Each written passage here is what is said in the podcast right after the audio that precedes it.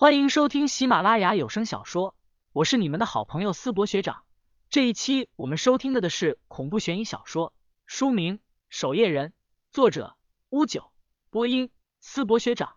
欢迎大家多多关注支持，你们的支持就是我创作下去的动力。第九十章，我是你的人。林旭看着眼前的吴天昊，也有些傻眼，他压根就没想过带这小子去通幽教。且不说这小子有点缺心眼。去了通幽教，光是他的身份，吴正信掌门的儿子，回头若是出了意外，死在了通幽教，吴正信怕是。林旭来到船舱的窗口，朝外面看了出去，此刻已经距离码头有了一段距离，现在再想让吴天昊回去，怕是有些难了。算了，来就来了，等到地方了，再让这船家将你送回来。林旭说完，三人便重新坐下。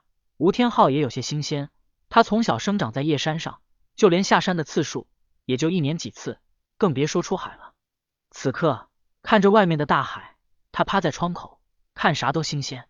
怎么办？邓世杰坐在林旭身边，低声问道：“要不然把实情告诉吴天昊？”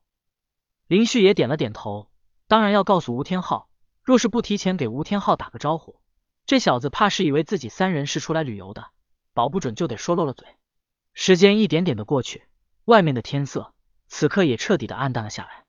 用于他们听到货船靠岸的声音了，咚咚咚，脚步声从船舱外的木板响起，咯吱一声，门被打开，前船长看向我们三人，随后拿出了三个眼罩，说道：“这是规矩。”林旭三人也不反抗，估摸着此时已经到了通幽礁的地界。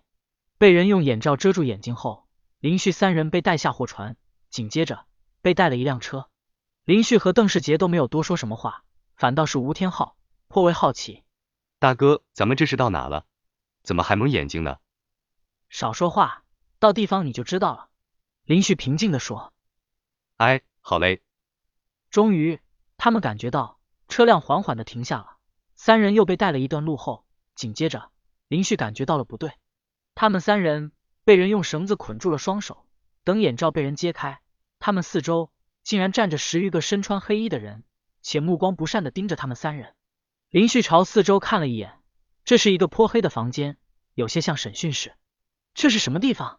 林旭的目光看向钱船长，钱船长则双眼玩味的看着林旭。死到临头了，还不明白呢？我要见江子晴，我要见他！林旭急忙大声喊道。闭嘴！小姐的名字是你能随便叫的吗？钱船长挥挥手。宰了他们三个！屋内的十余个黑衣人便上前准备动手。你现在杀了我，你一定会后悔的。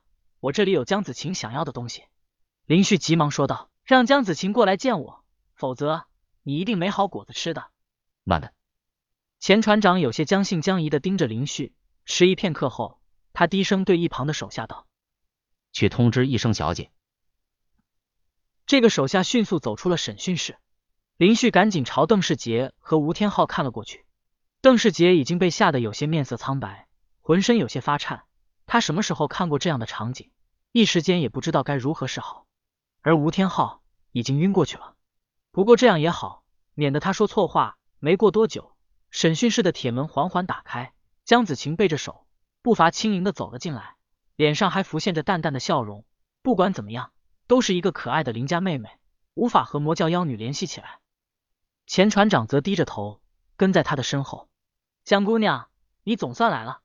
林旭深吸了一口气，随后说道：“当初你说过让我带着通幽令来找你的，结果就是这个待遇。”李爹，江子晴笑着刚准备说话，林旭则打断他的话：“我不叫李爹，我叫林旭，来自守夜人。”咦？江子晴有些诧异的看着林旭，说道：“你怎么不狡辩一下自己的身份？”这么快就承认了？他妈的，还用狡辩吗？刚到地方就被绑起来，准备被做掉。用脚趾头想，也明白是通幽教这边已经查清楚了自己的身份。想要活命，此刻就只有一个办法了。我之前的确是守夜人，但我这次来是专门过来投靠通幽教的。林旭坦诚的说道。哦。江子晴眯起双眼说道：“你是这么诚实的人吗？”你上次给我留下的印象，可是颇为卑鄙无耻呢。我可不可以理解为你被我们抓了，为了活命才专门这样说的？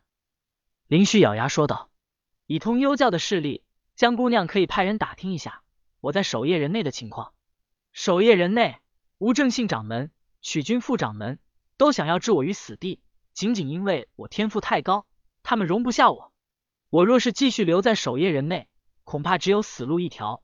思来想去，只有投靠江姑娘，兴许才能活命。”江子晴背着手，微微皱眉，说道：“我又不缺手下，实力比你强的，我手底下比比皆是。再说，你刚才说的那些话，空口无凭。这两样法宝是我在逃出守夜人时，想尽千辛万苦偷来的，算是我们三人加入通幽教的投名状。”林旭此刻赶紧拿出天罡定水珠、鬼仙笔两件宝物，看到这两样宝物，即便是江子晴。也是忍不住惊讶道：“太城门的天罡定水珠，无极门的鬼仙笔，这两样东西竟然在你的手中。”此刻，江子晴对于林旭的话倒是不怀疑了。不管林旭是抱着什么样的目的、想法，此刻将鬼仙笔和天罡定水珠送给通幽教，光这一点，太城门和无极门就绝对不会放过他的性命。江子晴的小手赶紧夺过这两样法宝。他不断的抚摸这两件宝物，思考一阵后说：“但我也可以得到宝物后杀了你呀，宝物一样是我的。”江姑娘，你当初可是亲口说的，我是你的人，难道不作数了吗？江子晴脸上露出淡淡的笑容。对呀，我是说过这句话。行了，把他们三人放了，钱龟他们三人就暂时跟着你了。